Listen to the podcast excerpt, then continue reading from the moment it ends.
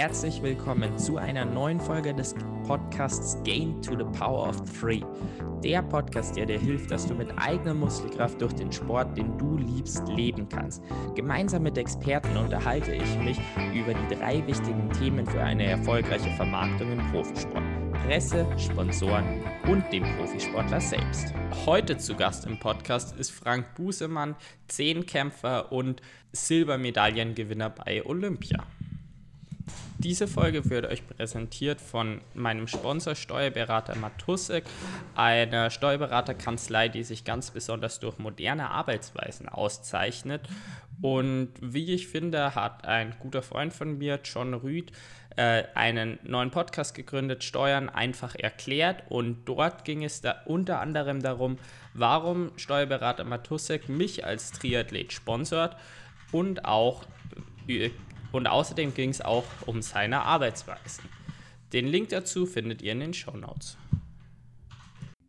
Heute zu Gast im Podcast habe ich Frank Busemann. Frank Busemann war Zehnkämpfer und konnte in Atlanta 1996 sogar die Olympia-Silbermedaille gewinnen. Also ich glaube, er ist tatsächlich der Erste, der überhaupt bei Olympia war in meinem Podcast und äh, sogar mit einer Medaille heimgekommen ist.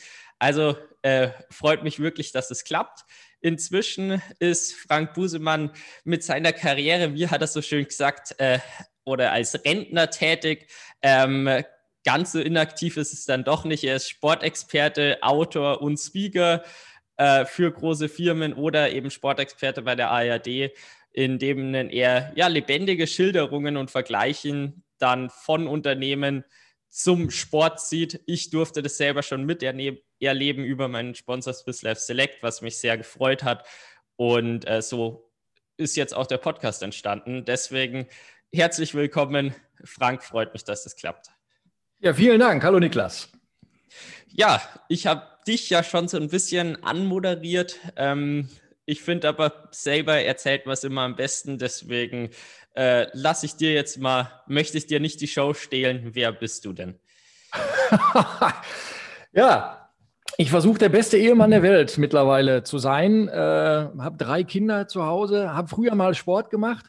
Und glücklicherweise hat sich das so entwickelt, dass der Sport immer noch einen großen Bestandteil meines Lebens einnimmt. Also ich hatte, ähm, ja, glaube ich, ne, du hast es ja gerade gesagt, auch relativ erfolgreich Sport gemacht, zweiter bei den Olympischen Spielen im Zehnkampf, äh, hatte große Träume wollte immer mal Weltmeister werden, Olympiasieger, Weltrekord aufstellen, was man so machen will, ne? so ein Zeug, wenn man da mal irgendwie oben reingeschnuppert hat. Das hat dann letztendlich nicht geklappt aufgrund diverser Verletzungen. Und dann habe ich gedacht, okay, der Sport wird nur einen kleinen Bestandteil meines Lebens ausgemacht haben, weil der war dann mit 28 habe ich aufgehört und dann ist Feierabend. Dann habe ich ja noch 50 Jahre vor der Brust und bei meinem Pech 70. Wer soll denn das bezahlen? Nein, aber ähm, dann habe ich äh, um, mich umgeguckt, habe gedacht, da bringe ich mein Studium zu Ende, suche meinen Job, gehe arbeiten, wie sich das alles so gehört. Und dann ent entwickelte sich alles ganz anders. Und das, äh, da bin ich äh, dankbar, dass diese zwei Tage von Atlanta so lange nachhallen und dass ich da immer noch mit erkannt werde und immer noch ja, ein gutes Gefühl bei den Leuten mit erzeuge. Ja, äh, gut, dann hast du jetzt doch einen sehr, sehr guten Einblick gegeben. Und was ich wirklich sympathisch fand, war direkt das Starten mit äh, der beste Ehemann sein. Also, das ist, also das ist gleich einfach richtig sympathisch, muss ich sagen. Ja, aber ich bin ja Sportler, ne? Ich habe noch viel Verbesserungspotenzial. so, als Athlet. Ich weiß nicht, was meine Frau sagt. Ich glaube, die sagt, wir trainieren noch ein bisschen. Das klappt irgendwann. Ja gut, äh, trainieren musstest du auch recht viel für die sportliche Karriere. Wir haben vorher schon ein bisschen drüber gequatscht, aber wie bist du denn damals dann in den Sport gekommen? Bei dir war das ja wirklich schon sehr, sehr früher Start. Ja, ich bin dafür gezüchtet worden. ja, meine Eltern beide früher Leichtathleten, äh, verrückte Leichtathleten. Meine Mutter deutsche Juniorenmeisterin im Kugelstoßen, deutsche Hallenvizemeisterin im Sprint.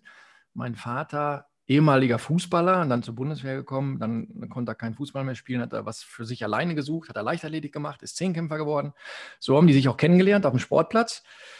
Und ja, dann haben sie mich irgendwann mal angesetzt und äh, auch darauf geachtet, dass ich früh im Jahr geboren werde, weil das ja in der Altersklasseneinteilung immer wichtig ist. Ne? Dann ist man als Februarkind ist man zehn Monate älter als so ein also ein Weihnachtskind.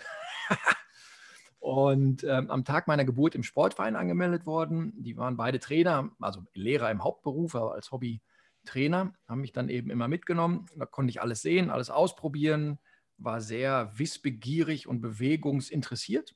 Ja, und dann am 1. Mai 82 mit sieben Jahren das, den ersten Wettkampf gemacht. Erster Wettkampf mit Platz zwei begonnen. Das zieht sich irgendwie so durch meine Karriere, verdammte Hacke. Nee. Aber dann im Weitsprung habe ich gekontert, habe ich da gewonnen und den Ball werfen. Naja, und dann äh, ging meine Leichtathletik-Karriere los.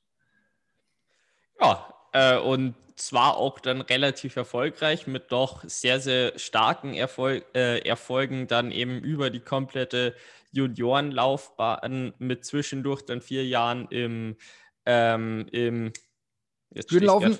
Hürdenlaufen, danke. Mir hat ja. gerade nur das Wort gefehlt. Ich habe es als Bild vor dem Kopf gehabt, genau äh, beim Hürdenlaufen. Äh, und weiter ging es dann eben wieder im Zehnkampf, wo es dann halt irgendwann mal zu den Profis geht. Ähm, also ja, erzähl doch mal weiter, wie sich das dann entwickelt hat. Ja, äh, ist kein Wunder, dass du dieses Wort nicht äh, findest, weil Hürdenlaufen ist ja auch total beknackt. Ja, wir haben einen Start, wir haben einen Endpunkt und weil wir irgendwie nicht schnell genug dahin wollen oder so, bauen wir da Hürden zwischen. Braucht eigentlich kein Mensch, ist aber hoch anspruchsvoll und macht auch echt Laune, wenn man es kann.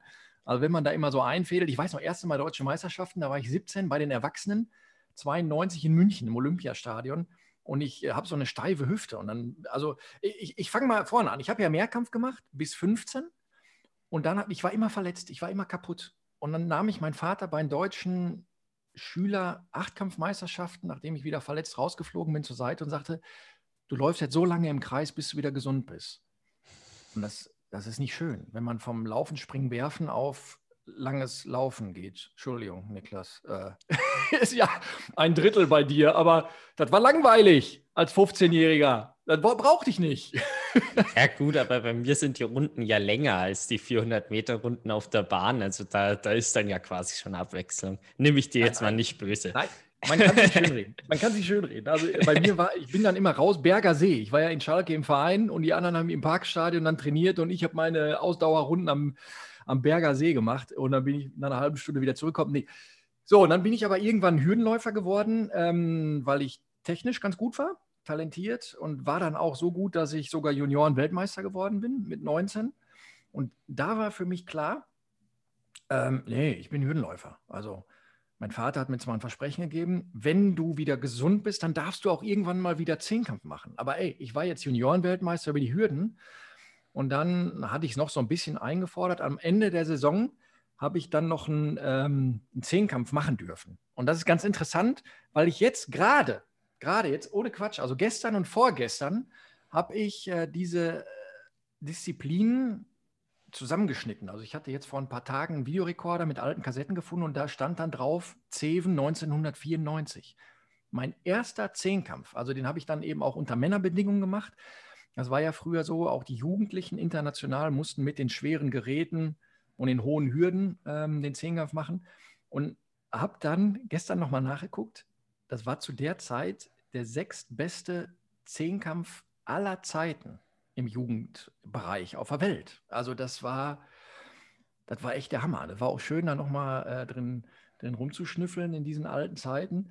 Ja, ja, aber ich war Hürdenläufer. So, dann bin ich äh, danach zur Bundeswehr gegangen, ähm, also nächsten Tag total mit Muskelkater voll. Und dann bin ich zum Amtsarzt oder zum Stabsarzt oder wie die da heißen. Ich sage, ich weiß nicht, ob ich so gemacht bin für die Bundeswehr. Mir tut alles weh. Habe natürlich nicht gesagt, dass ich einen Zehnkampf gemacht habe. Ne? Hat er mich untersucht. Boah, sind Sie steif und alles so hart. Ne? Aber nee, warten Sie mal ab, das wird, das wird hoffentlich wieder weggehen. ja klar, geht das weg, äh, dauert nur ein bisschen. Naja, und dann bin ich, äh, habe ich die Grundausbildung gemacht und bin unmittelbar danach, sechs Wochen nach dieser Grundausbildung, bin ich bei den Männern, bei den Erwachsenen als 20-jähriger deutscher Meister in der Halle über die Hürden geworden. Ich war Hürdenläufer. So. Und dann war das Jahr 95 eben nicht ganz so toll. Ähm, war in Deutschland draußen auf einmal nur noch fünf, nur Platz fünf als äh, bei, den, bei den Hürden. Und dann habe ich äh, ja, ganz früh im Jahr 1996 überlegt, ey, im Zehnkampf habe ich ja auch noch die Möglichkeit, internationale Einsätze zu bekommen. Und habe dann wirklich ein halbes Jahr vor den Olympischen Spielen die Disziplin gewechselt, vom Hürdenlaufen zum Zehnkampf. Glücklicherweise. Hat geklappt. Krass. Das war ja dann schon wirklich, wirklich schnell. Um mal so ein bisschen Einblick in dann den äh, Zehnkampf zu bekommen. Ich meine, Wettkampf findet über zwei Tage statt. Äh, sicher bin ich mir mit den 1500 Metern am Ende, die gar keiner mag. Äh, au außer natürlich du, ähm, äh, dass, dass du das genau. nur so den anderen erzählt hast, braucht ja keiner wissen. Ähm, aber wie läuft denn eigentlich dann so ein kompletter Wettkampf im Zehnkampf ab? Ja, immer gleich. Also das ist ja wie bei euch. Ne? Also das, die Reihenfolge ist festgelegt. Da ist nicht dran zu rütteln. Wir fangen äh, eben im Grunde genommen vier Stunden vor dem 100-Meter-Lauf stehen wir auf, um wach zu werden. Frage an dich, wann stehst du auf vorm Schwimmen? Äh, ja, gut, ihr seid ja sowieso sagen, den ganzen Tag unterwegs, da muss ja mitten in der Nacht aufstehen, ne? Ja, also normal ist so Wettkampfstart um sieben und so drei Stunden ah. davor ist man normal wach. Wie viel? Ich habe jetzt äh, dazwischen so, gestöhnt. so drei Stunden davor ist man dann okay. normal wach. Um sieben fangt ihr an, damit man nicht so in die Hitze kommt, oder was? Hat sich so etabliert. Ehrlich gesagt weiß ich es gar nicht so genau. Nee, aber wenn man halt so einen Ironman macht, also die kürzeren Distanzen, die sind auch kürzer, äh, dann ist halt einfach so, weil ja Amateure, Profis alle gemeinsam starten, dass einfach die maximale Zeit für alle irgendwie auch verfügbar sein soll. Und um 24 Uhr ist Zielschluss, das ist nach 17 Stunden. Okay. Und da kommen ja, immer gut. noch ab und zu Leute rein. Also da ist quasi dann eben, sollen halt einfach die 17 Stunden dann noch Zeit sein für die Athleten, dass sie da wirklich ins Ziel kommen. Und ich glaube, deswegen hat sich das dann so früh etabliert. Jetzt verstehe ich es. Ja, ja, okay. Also nicht, dass danach in der Ergebnisliste steht, äh, Ironman ist ein Zweitages-Event. Wenn die dann um 24.02 Uhr ins Ziel kommen, ist das ja über zwei Tage. ja, ne? dann, dann steht leider bei uns ein DNF äh, ja. drin, als, äh, weil hat es lang gedauert, aber. Jetzt verstehe ich die 7 Uhr. Okay. Ja, dass ihr verrückt seid, wusste ich ja, aber so verrückt. Naja. ja, nee, gut, aber man, man, könnte jetzt auch sagen, von wegen, ja, dann macht man 6 Uhr und sind 18 Stunden oder wenn man es nicht anders gewöhnt sind, dann ist es halt äh, 8 Uhr und sind 16 Stunden. Also ich glaube, das hat sich einfach so ein bisschen so etabliert, aber mei, dann, dann muss man halt früh aufstehen. Ja, so ist es. Macht man ja auch gerne, man freut sich auch drauf. Und schlafen kann man sowieso nicht vor dem Wettkampf, oder? Das ist ja, ja immer. ne, man brennt dafür, freut sich, dass es endlich losgeht, ist aufgeregt. 10 Uhr ist bei uns meistens bei den großen äh, Sachen der Start. Vier Stunden vorher aufstehen. Ja, dann äh, 100 Meter, Weitsprung, Kugelstoßen, je nachdem, bei den großen äh, Events, also bei den großen Weltmeisterschaften, da muss man eben immer gucken, wie man in den Zeitplan reinpasst. Bei den Spezialevents ist das genau so getaktet, dass man nicht zu viel Luft dazwischen hat, ne, dass man ein bisschen Erholung hat, ähm, aber dass es aufeinander folgt, weil das, was letztendlich richtig anstrengend ist, ist die Länge des Wettkampfes. Also wenn ich so einen Stundenzehnkampf mache oder so, das ist jetzt nicht so schlimm. Das ist für den Moment anstrengend, aber von der Gesamtbelastung nicht so wild, als dass man danach, wie beim normalen Zehnkampf, drei Wochen Pause bräuchte. Drei ähm, Wochen. Ja, nach zwei Wochen ist so einigermaßen, dass du dich wieder bewegen kannst. Und nach drei Wochen könntest du den nächsten Zehnkampf machen. Dann brauchst du aber sechs Wochen Pause. Also da, ne, Voraussetzung oh. ist immer, dass du gesund bleibst. Also das, äh, wenn du, wenn du gesund bleibst, kannst du so drei Zehnkämpfe im Jahr machen, also in, in dieser Sommersaison von Mai bis September. Äh, wenn du verrückt bist, machst du vier. Wenn du krank bist, machst du fünf. Und wenn du Busemann heißt, machst du eins bis zwei. das ist immer doof. Nee, aber ähm, dann kommen die 400 Meter am Abend des ersten Tages. Und das macht den Zehnkampf echt schwierig, weil du über deine Grenzen gehst, weil du in den knallroten Bereich gehst. Das äh, Nervensystem wird so aufgeputscht, dass du nachts nicht schlafen kannst. Also du liegst die ganze Nacht wach, bist hundemüde und kriegst kein Auge zu, weil du so aufgepeitscht bist. Dann freust du dich, dass du am nächsten Morgen um 6 Uhr wieder aufstehen kannst ja, dann die zweiten fünf Disziplinen. Und äh, nach neun Disziplinen kommt dann das, was alle hassen. Du hast es gerade angesprochen, die 1500 Meter, weil wir neun schnellkräftige Disziplinen haben und dann diese 1500. Und irgendwann habe ich mir gesagt, pass auf, liebe sie oder, äh, oder lerne sie zu lieben. So muss man sagen, lerne sie zu lieben. Weil es ist ein Bestandteil des Zehnkampfes. Ich habe jetzt keine Streichwertung. Ich kann jetzt nicht sagen, nee, habe ich heute keine Lust drauf, will ich nicht sondern gehe mit einer anderen Einstellung daran und auf einmal fiel es mir nicht leichter. Ich war im Ziel genauso kaputt wie alle anderen und wie ich auch. Ähm, ich wusste auch, das, was ich mir gleich antue, das geht ans Eingemachte. Ich muss über meine Grenzen gehen und diesen Schmerz, den ich da verspüre, der hat jeder Angst vor. Aber irgendwie war es auch geil. Ah, wenn man dann da reingeht, ins Ziel kommt und nach zwei Tagen harter Arbeit auf dem Boden sinkt und denkt, ja, geschafft. Das ist schon ein schönes Gefühl. Ja, das glaube ich auf jeden Fall. Wenn es dann so viele Wettkämpfe immer halt aufeinander sind, ähm, ist es dann wirklich so, dass dazwischen dann immer Eisbad ansteht oder keine Ahnung, irgendwie Beine lockern durch, ganz, ganz locker Radl fahren oder ganz, ganz locker laufen oder wie nee, nee, das? Also, also nach dem 400-Meter-Lauf, also am Ende des ersten Tages, gibt es eine Massage. Also das ist natürlich dann das Privileg des Leistungssportlers, ne? wenn wir dann von der Nationalmannschaft oder vom Team, Zehnkampfteam, äh, Physiotherapeuten dabei hatten, die uns die Beine locker machen und so weiter. Ähm, das hat ja Autonormalverbraucher nicht. Also wenn man dann einen Zehnkampf macht, äh, ist eine Massage echt Luxus. Äh, zwischendrin wird immer mal geguckt, ne? gibt es Probleme. Äh, beim, vor dem Weitsprung mussten mir immer die Füße getaped werden, weil ich echt so ganz schlimme Füße hatte. Ähm, ich brauchte nur einmal springen, da waren die Füße verstaucht. Und um das ein bisschen zu minimieren, haben wir dann auch, äh, brauchte ich einen Physiotherapeuten, der mir die Füße getaped hat oder den Sprungfuß, beim Hochsprung genau das gleiche. Ähm, ja, und dann äh, hinten raus äh, habe ich da immer gelegen. Also die 400 Meter, da, die anderen, die waren schon lange im Hotel und ich habe da immer noch rumgelegen im Stadion. Also ich habe immer eine Stunde gebraucht, bis ich einigermaßen widerstehen konnte, weil ich so eine so eine total saure Muskulatur hatte. Also ich hatte, wir haben ja äh, zweimal im Jahr so eine sportmedizinische Untersuchung gehabt mit Laufbandtest und so weiter, Laktattest. Und ich war ein einziges Mal unter dieser 2 Millimol-Grenze. Ein einziges Mal konnten sie diese 2 Millimol-Grenze bestimmen, weil ich normalerweise aufs Laufband gestiegen bin und hatte immer 2,1, 2,2 Millimol so Grundsäure drin. Und das ist äh, dann für 400 Meter eher so suboptimal. Du hast zwei Millimol Grundsäure. Ich habe mich gerade so gewundert, ob es danach nicht mehr runterkommt über die zwei Millimol. Aber ja. also, äh, hä, zwei Millimol. Da, da, musst du 10 Kilometer voll ballern, bis du auf zwei Millimol kommst. Äh, ich weiß die Pace tatsächlich nicht auswendig, aber ich weiß noch, dass bei mir mit was hatte ich gestartet? 1,1, glaube ich, waren das. Und dann ging es runter auf 0,6, 0,7 erstmal. Und dann Warmduscher! Dann, dann hat sich irgendwann mal gesteigert. Aber 2,0, das ist schon sauer. Das ist sehr sauer. Ja, ja, ja. Deshalb, äh, oben lache ich das weg.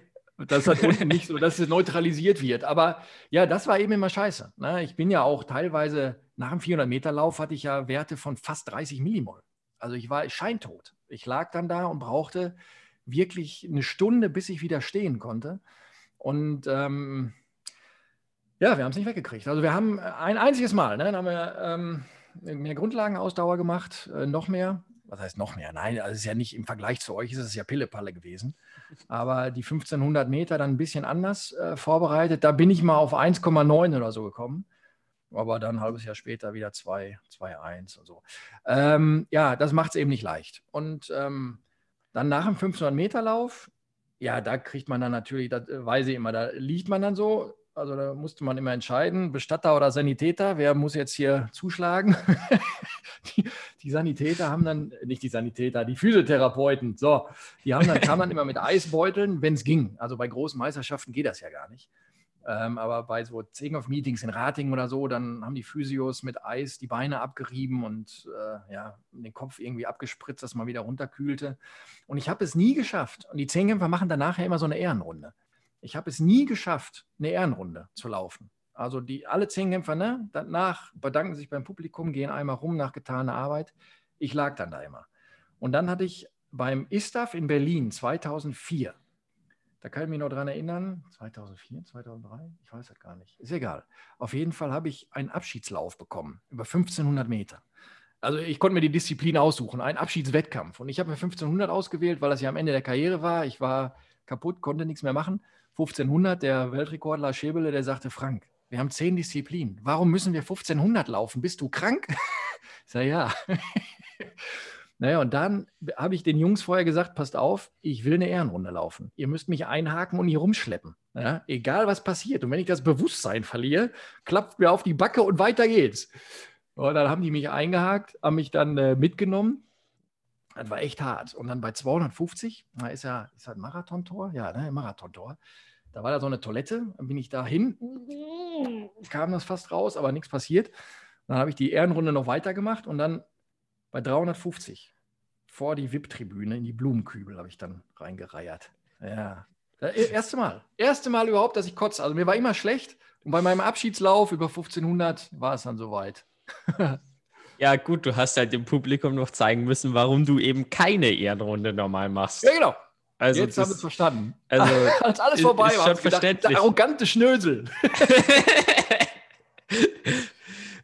Wie ist es eigentlich im Zehnkampf? Das ist ja dann komplett über einen Verband gefördert, oder? Also gibt es dann auch irgendwie private Sponsoren, sowas? Wie jetzt, ja gut, im Triathlon ist ja nur, oder im Langdistanz-Triathlon ist ja wirklich nur privat, aber ist es dann da komplett über einen Verband, oder wie läuft das? Das ist eine gute Frage. Ich habe mal bei so einer Diskussionsrunde gesagt, nee, meine Förderer waren meine Eltern. Ich bin nicht vom Verband unterstützt worden. So, und dann sagte der damalige Präsident Professor Diegel, ja, äh, das mag sein, aber natürlich äh, wird von Verbandsseite ein Physiotherapeut gestellt, ein Masseur, ein, die, die Infrastruktur, die Trainingshallen, die Sportplätze und so weiter, ne, dass das alles Hand in Hand greift. Ja, das ist so, das äh, habe ich eben als Gott gegeben hingenommen. Ähm, darf man nicht unterschätzen, dass es solche Möglichkeiten gibt. Aber bis ich da oben reingekommen bin, waren meine Eltern die Sponsoren. Dann habe ich ähm, ja einen Ausrüster bekommen. Dann mussten die die Spikes eben nicht mehr selber bezahlen. Über den Verein haben wir dann teilweise Stabhochschwungstäbe bekommen. Ja, äh, das war in den Anfängen auch so, dass mein Vater, wenn wir den fehlenden Stab brauchten, dann Urlaub verkürzt hat und dafür dann eben Stabhochschwungstäbe gekauft hat. Ne? Das äh, war ihm dann wichtig. Das haben wir dann gemacht letztendlich nachher habe ich mich im Grunde genommen, dann kam die Sporthilfe noch dazu, ähm, aber nach Atlanta habe ich mich im Grunde genommen nur über Sponsoren, ähm, über private Sponsoren finanziert. Also die mich dann gefördert haben und ähm, ja, ich, also klar, ne, von Verbandsseite kommt ein bisschen was, aber die Mittel sind da ja auch begrenzt. Also ich muss sagen, dann 90 Prozent dessen, was ich da bekommen habe, habe ich über private Sponsoren bekommen. Krass, ich dachte, das wäre eben wirklich komplett eigentlich über einen Verband. Wie ist es dann heutzutage? Ist es dann immer noch ähnlich? Also ich meine, Niklas Kaul, der hat halt einfach inzwischen doch schon sehr, sehr gute Sponsoren. Ich meine, da ist halt auch dann die Leistung, da ist einfach eine sehr, sehr hohe Präsenz dann auch von der Presse da und macht es natürlich attraktiv. Äh, aber wie ist es dann da aktuell? Also ist es immer noch so wie früher dann? Ja, ja, also äh, klar, man darf nicht unterschätzen. Ne? Also man kriegt dann ja die WM, Reisekosten, Unterkunft, Trainingslager und so weiter. Das kriegt man ja alles bezahlt. Ähm, wenn man da in diesem A-Kader, B-Kader ist und so weiter, da gibt es eine Förderung, Unterstützung. Ähm, das sieht man jetzt nicht mit 800 Euro, die dann jeden Monat überwiesen werden. Das ist dann eher die Sporthilfe, das ist der Bereich. Ähm, aber na natürlich äh, gibt es da eine, eine, eine Form, äh, ja, also eine, eine Form der Unterstützung in nicht monetären Bereich. Ne? Also, dass man da entlastet wird. Ähm, äh, das vergessen eben auch viele. Man muss gucken, wo man bleibt. Es gab ja vor drei, vier Jahren mal diese große Diskussion, ja, der Verband unterstützt mich nicht genug. Dann sagten andere Athleten, ja, ich, ich kann mich nicht beklagen, mir geht es gut als Sportler. Da äh, brachen auf einmal so zwei Fronten auf. Ähm, da muss let letztendlich jeder selber gucken, wo er bleibt, wie er damit klarkommt und ja, wie er damit auch umgeht. Ne? Also ich habe das immer nur so gesehen, ich, ich mache, ich weiß noch, als ich das erste Mal Geld kriegte für Sport, da kam mein Vater vom neuen Verein nach Hause und sagte, du kriegst jetzt jeden Monat 150 Mark. Ich sage, warum das denn? Ja, weil du für diesen Verein startest. Ich sage, warum das denn? Wir bezahlen doch sonst immer. Wir bezahlen, dass ich da Sport machen darf. Nein, sagt er, das hat sich jetzt umgedreht. Jetzt kriegst du 150 Mark im Monat, dass du für die Sport machst. wow. Ja, und da habe ich immer gedacht, Wahnsinn, ich gehe meinem Hobby nach und kriege da auch noch Kohle für. Da, äh, besser geht's ja nicht. Ja, stimmt. Wenn, wenn man es so rum sieht, aber wenn man halt irgendwie auch noch davon leben möchte, allein, dass man halt dann die absoluten Top-Leistungen ergibt, dann äh, braucht man das Budget halt einfach. Ja, ja, ja, genau. Und ich meine, was, was halt schon eben so ist, was du halt sagst, ist halt, dass über den Verband geht halt dann die ganze Förderung mit Trainingslager und Trainer und Physio und so weiter. Und das muss halt natürlich dann privat finanziert werden. Dafür hast du aber auch ja den Nachteil, dass zum Beispiel bei Olympia und ich glaube, das ist dann auch bei Weltmeisterschaften und so weiter so, du das Vereinsstress tragen musst. Und ich glaube, da darfst du gar keine eigenen Sponsoren drauf ja. haben, oder? Genau, bei der WM, Olympische Spiele und so, da, da dürfen keine eigenen. Ähm, das ist immer das Problem. Ne? Du hast einen Ausrüster, du darfst dann die Schuhe tragen, aber die sind ja meistens nicht im Bild. Deshalb siehst du immer, wenn der Athlet äh, nicht den Nationalmannschaftssponsor hat, dann hat er beim, beim Fernsehinterview immer die Spikes um den Hals gehängt. das dann, oder die trinken dann immer so ein Döschen. Was für ein Döschen, denn ich weiß auch nicht. genau.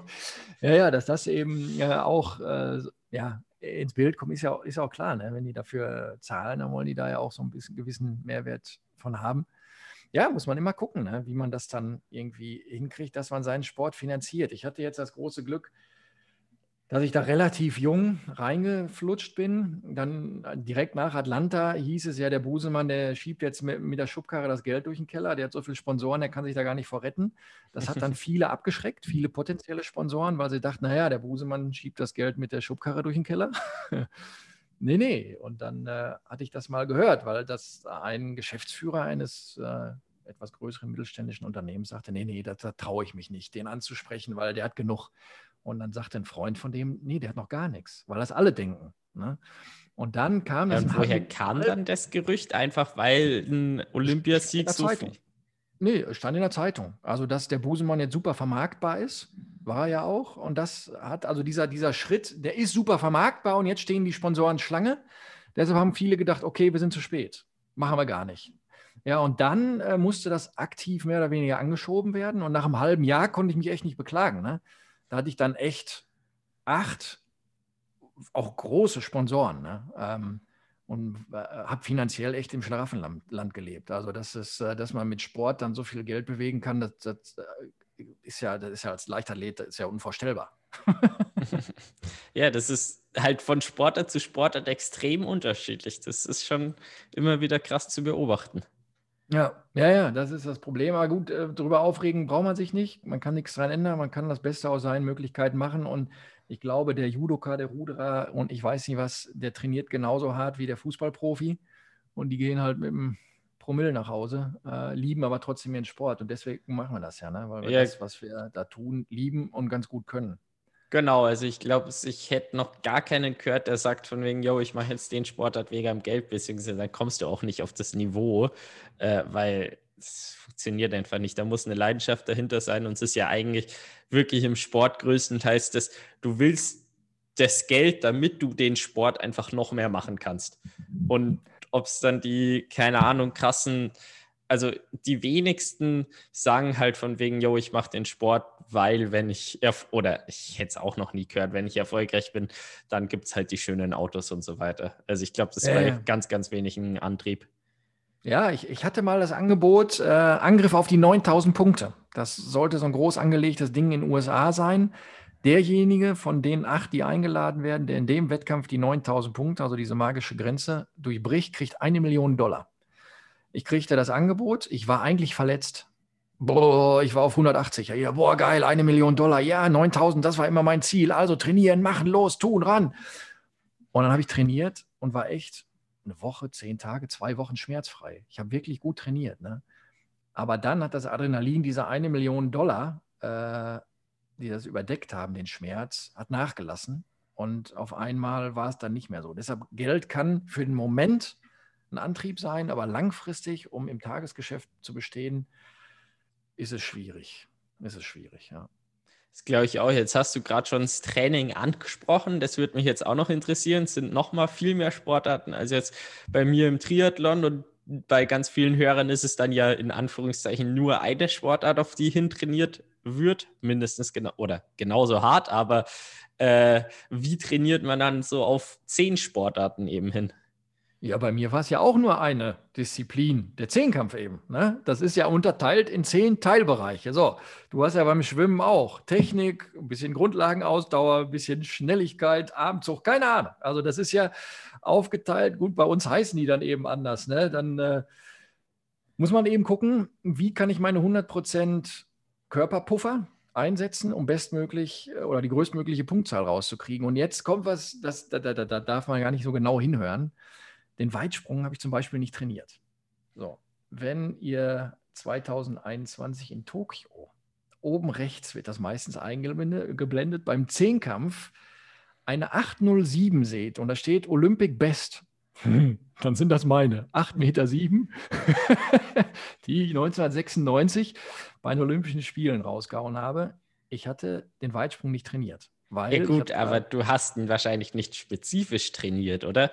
Weil das ist ja, dass das halt dann, ich glaube, das ist ja schnell, nee, was ist denn das dann? Schnellkraft ja, schon, oder? Ganz genau. Ja, ganz genau. genau. Also, und die ne, musst also du halt dann im Fitness und so weiter und durch die anderen Einheiten trainieren. Ja, genau. Ich habe Schnelligkeit trainiert. Wir haben äh, den Anlauf abgeklebt auf der Laufbahn. Wir haben einen Balken auf die Bahn geklebt. Dann bin ich da hingelaufen und haben wir geguckt, hätte ich den Balken getroffen. So, abgesprungen bin ich nie. Ne? Und das, diese Sprünge, die waren erst immer nur im Wettkampf. Also da, diese 8,7 Meter von Atlanta, das war der fünfte klassische Weitsprung in den Sand, den ich in dem Jahr gemacht habe. Ich habe drei in Götzes bei der ersten Ausscheidung gemacht. Ich habe einen in Lage beim Europacup gemacht und ich habe den fünften Sprung in den Sand in Atlanta gemacht.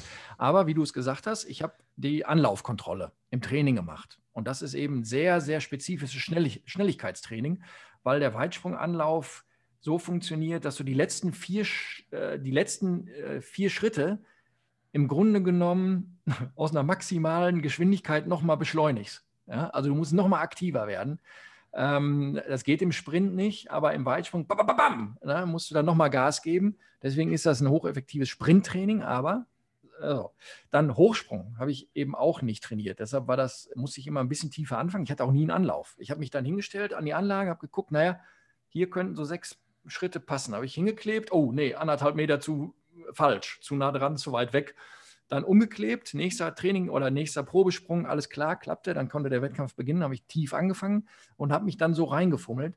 Ähm, ja, weil diese Problematik der schlappen Füße ja nicht ohne war. Ne? Deshalb musste ich drauf setzen. Und, das muss man auch dazu sagen, weil ich eben Schiss hatte, mir den Fuß zu verstauchen, konnte ich auch nicht springen. Also ich bin im Training nicht einmal sieben Meter gesprungen. Und das ist, dann kannst du es auch lassen. Ne?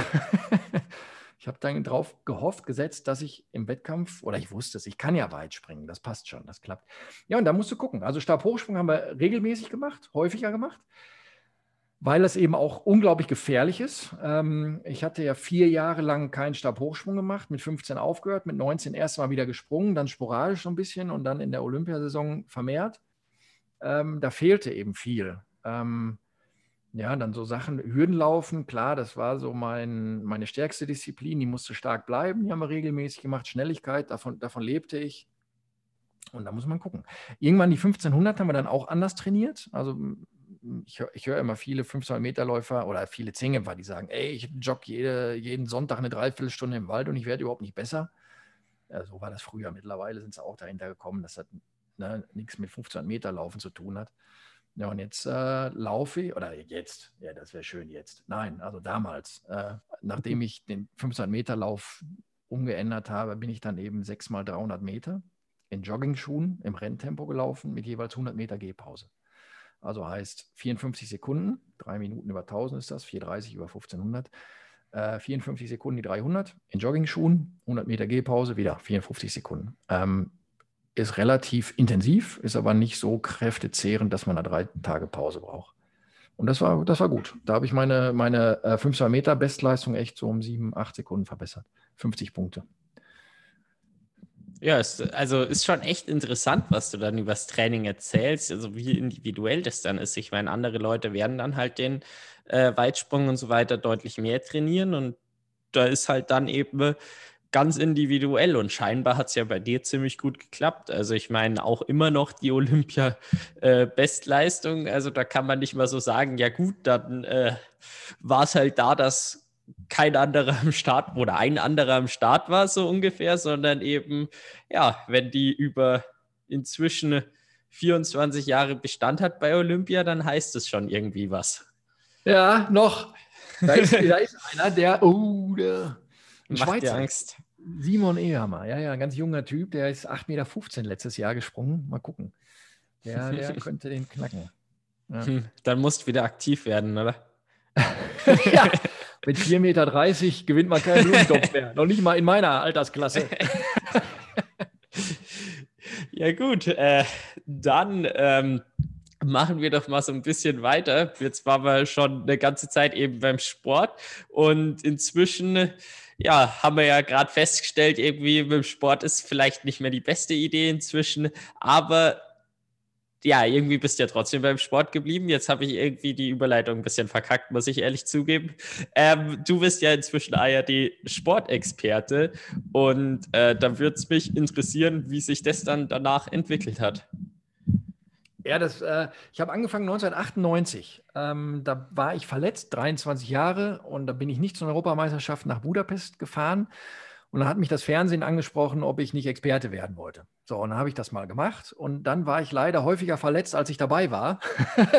das heißt, ich war 2001 äh, in Edmonton. Nee, nicht Edmonton, doch Edmonton. Da habe ich auch nicht mitgemacht. Da war ich auch als ARD-Experte dabei. 2002 in München.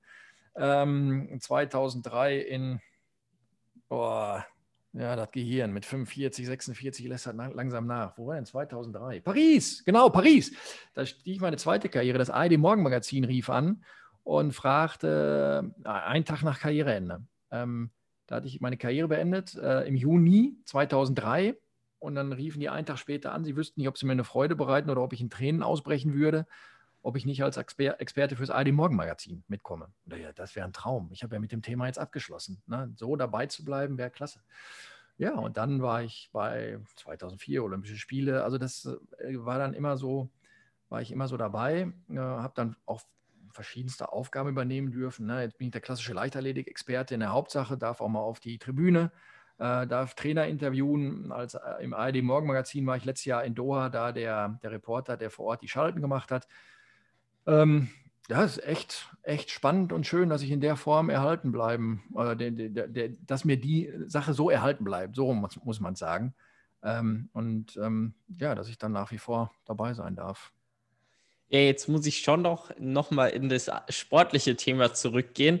Ähm, du hast ja jetzt auch wieder eben von doch sehr, sehr vielen Verletzungen dann auch nach Olympia gesprochen und anfangs von eben den Träumen von äh, Olympiasieg und Weltmeister und so weiter und was dann ja doch nicht ganz geklappt hat. Und ähm, ja, wie bist du dann im Nachhinein mit deiner Karriere zufrieden? Hättest oder wie wichtig wäre dir noch diese Titel gewesen? Ja, ich bin zufrieden. So, ich muss damit zufrieden sein. Ich kann nichts mehr ändern. Ich habe natürlich nicht das erreicht, was ich erreichen wollte. Ich wollte einmal der Beste der Welt sein. Ich wollte mal gucken, wie sich das anfühlt. Ich glaube oder ich hörte davon, es sei genial. Aber ähm, es sollte jetzt nicht sein. Und dann habe ich am Ende der Karriere mich fragen müssen, kann ich mir was vorwerfen? Habe ich irgendwo was liegen lassen? Habe ich einen Punkt verschenkt, weil ich irgendwas, das, was in meiner Macht stand, nicht getan habe? Und das konnte ich verneinen. Und das war eigentlich ein ganz gutes Gefühl. Ich konnte in den Spiegel gucken und sagen, ich kann mir nichts vorwerfen. Es waren diese 8706 Punkte. Natürlich, wenn man das mit 21 Jahren macht, kann das nicht das Ende gewesen sein. Hätte ich das damals gewusst, hätte ich sagen können, ja, dann höre ich jetzt besser auf, weil kann nicht mehr besser werden. Aber ich hatte ja immer noch diese berechtigte Hoffnung, dass es irgendwann mal besser wird. Ich bin nicht Weltmeister geworden, ich bin nicht Olympiasieger geworden, ich habe diese 9000 Punkte nicht als Erster aufgestellt. Noch gar nicht habe ich die aufgestellt. Aber ähm, und trotz alledem bin ich zufrieden weil ich zeigen durfte, was ich kann. Also das, das schaffen ja viele auch nicht. Ne? Diese zwei Tage übereinander zu kriegen, ist echt nicht einfach. Und ähm, ich hatte das große Glück, dass ich am wichtigsten Wettkampf meines Lebens die beste Leistung meines Lebens zeigen konnte. Und unterm Strich muss man sagen, mehr geht nicht. Ja, Franziska van Almsieg, die sagte irgendwann mal, das täte ja auch ganz gut, die hat ja auch nie den Olympiasieg gewonnen. Das täte ja auch ganz gut äh, als Mensch, dass sie nicht Olympiasiegerin geworden ist. Also da muss ich mal sagen, so bin ich nicht veranlagt. Ich hätte das gerne mitgenommen. Also,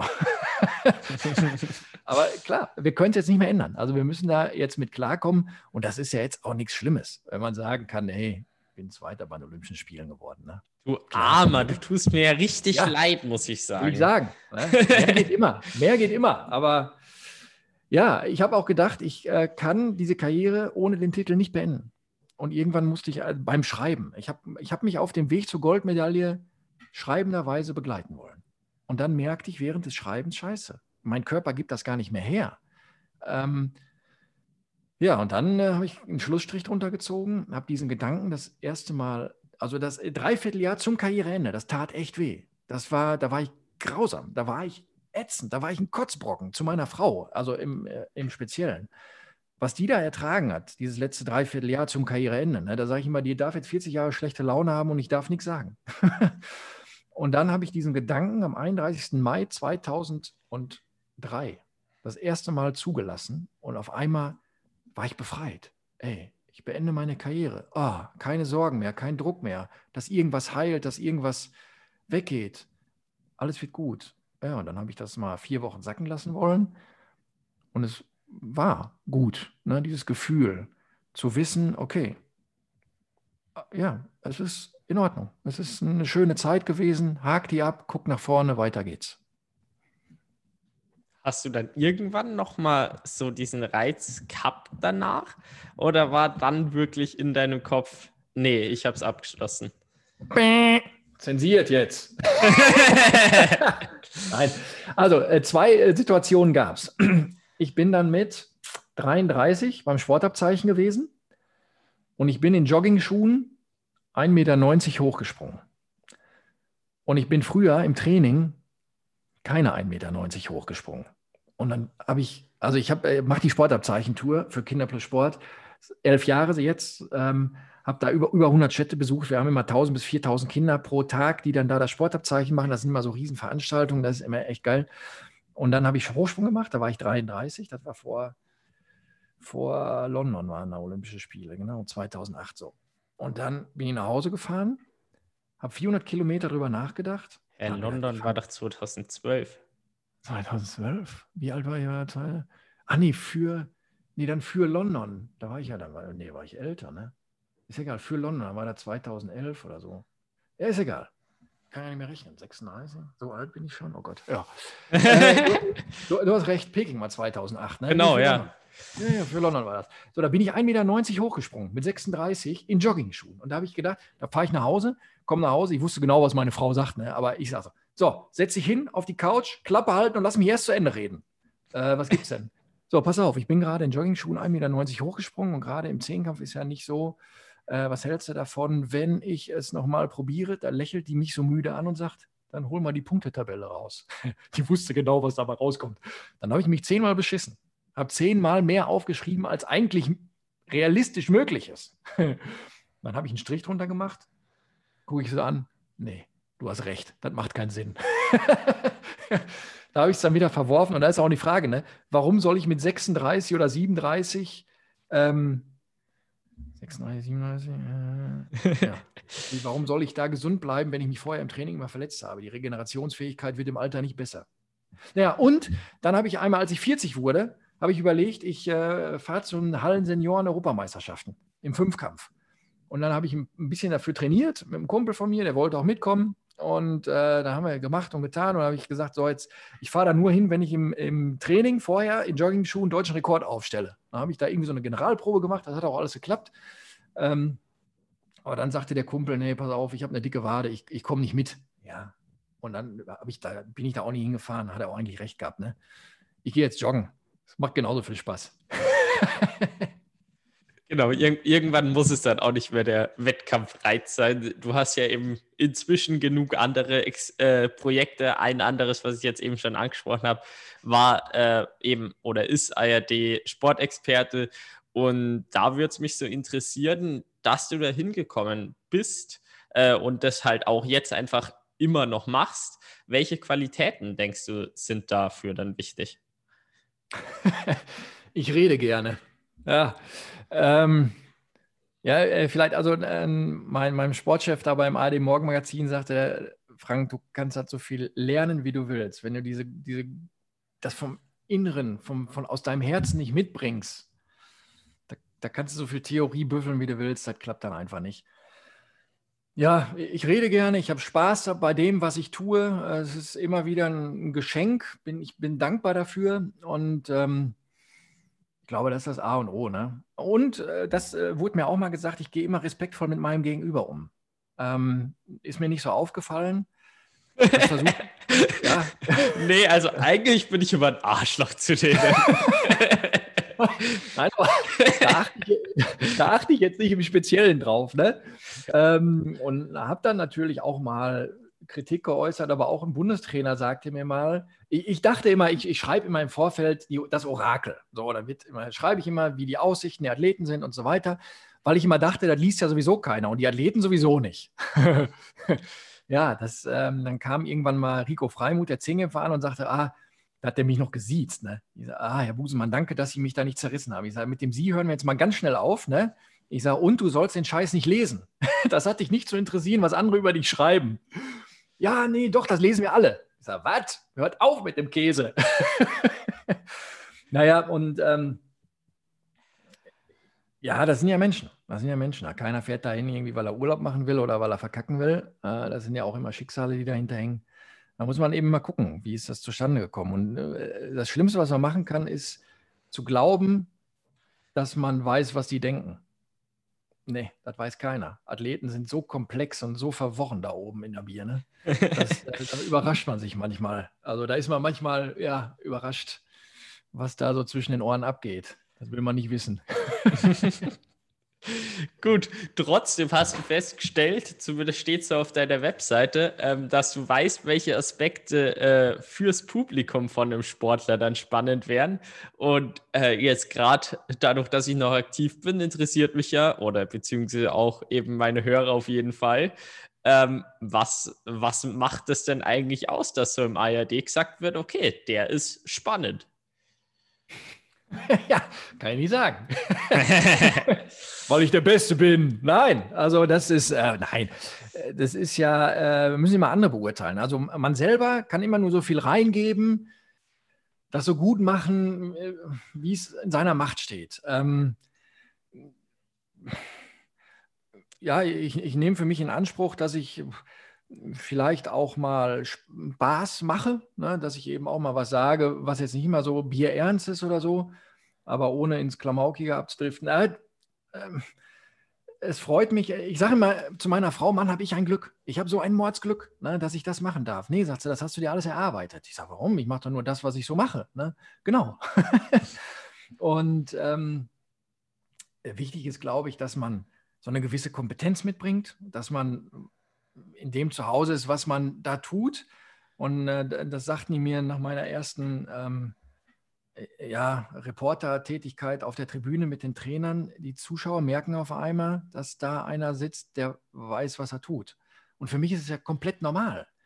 Ähm, ja, ich unterhalte mich halt mit den Trainern, wie man sich so mit Trainern unterhält. Ne? Aber das, das, scheint wohl mehr zu sein, als man so kennt. Und das ist, das freut mich total, wenn ich sowas höre, aber ich wüsste jetzt nicht, was ich genau tue, damit es so ist. Ich bin einfach ich. Fertig.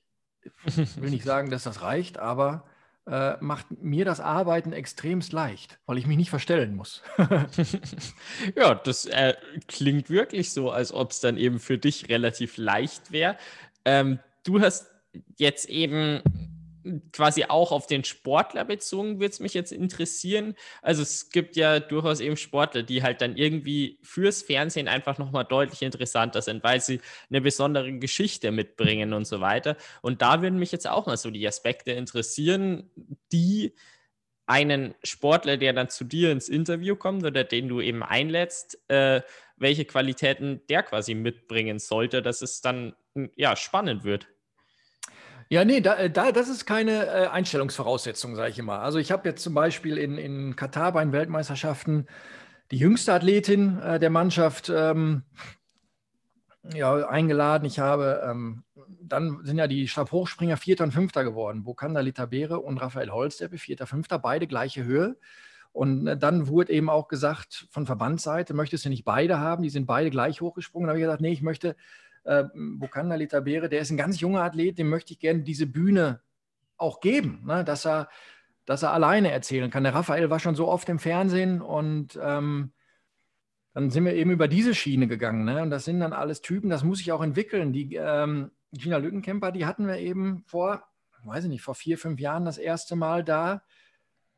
Weil sie eben ein Typ ist. Da zeichnete sich ab, ey, mit der kann man echt was machen. Und da sind Medienfritzen natürlich auch immer dankbar, wenn sie Leute haben, denen man nur auf den Knopf drücken müssen und die fangen an zu erzählen. Ne? wenn man denen alles aus der Nase ziehen muss, ist das nicht einfach. Ich kann mich noch daran erinnern, äh, der Raphael wird es mir verzeihen, Raphael Holzdeppe, den hatte ich als 19- oder 20-Jährigen in Peking bei den Olympischen Spielen im Interview. Wir standen auf der Straße, weil wir keine Akkreditierung hatten und äh, ja, wir, wir nirgendwo reinkamen. Haben wir den auf die Straße geholt.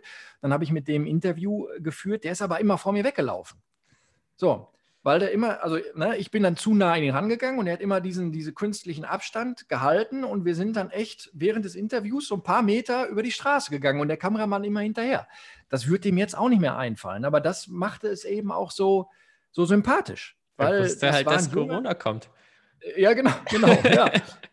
Das war ein junger, unerfahrener Athlet. Ich weiß noch, Thomas Röhler, Malaika Mihambo, die hatten wir in Moskau bei den Weltmeisterschaften, saßen wir mit denen da und haben ein Interview geführt. Die waren 19, 20, die ne, guckten in der großen, weiten Welt und jetzt sind es die Gesichter ihrer Sportart. Also, wie sich das dann auch so entwickelt, ähm, und da steckt man nicht drin. Also, wenn man äh, als Athlet gebe ich immer den, den Tipp, seid so, wie ihr seid. Wenn es scheiße ist, dann ist es scheiße. Wenn ihr euch freut, dann freut ihr euch. Und macht jetzt nicht irgendwelche Theoriekurse, Absatz 57b. Wenn diese Frage kommt, dann muss ich mich sammeln, konzentrieren und den und den und den und den Aspekt abhaken und dann mit einem schönen Punkt enden. Scheiße. Nein, wenn es kacke ist, ist es kacke. Wenn schön ist, ist es schön. Dann könnt ihr auch jubeln, dann könnt ihr auch fluchen. Äh, ne? Seid ihr selbst. So, das ist das A und O da stehen die Medienleute drauf. ja, äh, dann sage ich doch äh, danke für die ganzen Einblicke. Also ich fand es wirklich sehr, sehr, sehr spannend, das Gespräch mit dir und jetzt gerade eben einfach nochmal Einblicke in Zehnkampf auch zu kriegen, in das Training und was mich schon echt ein bisschen schockiert hat, wenn man nicht äh, wirklich spezifisch trainiert und trotzdem den olympischen Rekord aufstellt, muss ich schon sagen. Aber äh, ja, dann... Das ist nicht normal. Äh, nicht zuhören bei sowas ist nicht normal. Normalerweise sollte man das trainieren. Je besser man trainiert, desto besser wird man. Das ist, äh, das steht so. Im, äh, Im Trainingsbuch Seite 57b. Und das Trainingsbuch Seite 57b sollte man lesen, aber das äh, Pressebuch nicht, oder? ja, gut. Äh, dann, wie gesagt, danke, dass du dir die Zeit genommen hast. Hat sehr, sehr viel Spaß Gerne. gemacht, mit Mir dir auch. zu reden. Und äh, auf Wiedersehen. Alles klar, danke. Tschüss.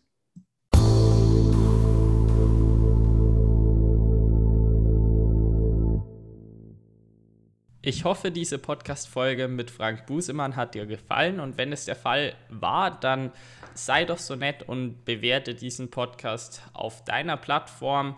Am liebsten natürlich mit fünf Sternen. Ich freue mich aber auch sehr über konstruktive Kritik. Also, wenn ihr Lust habt, dann lasst mir doch sehr, sehr gerne eine Bewertung da. Vielen Dank.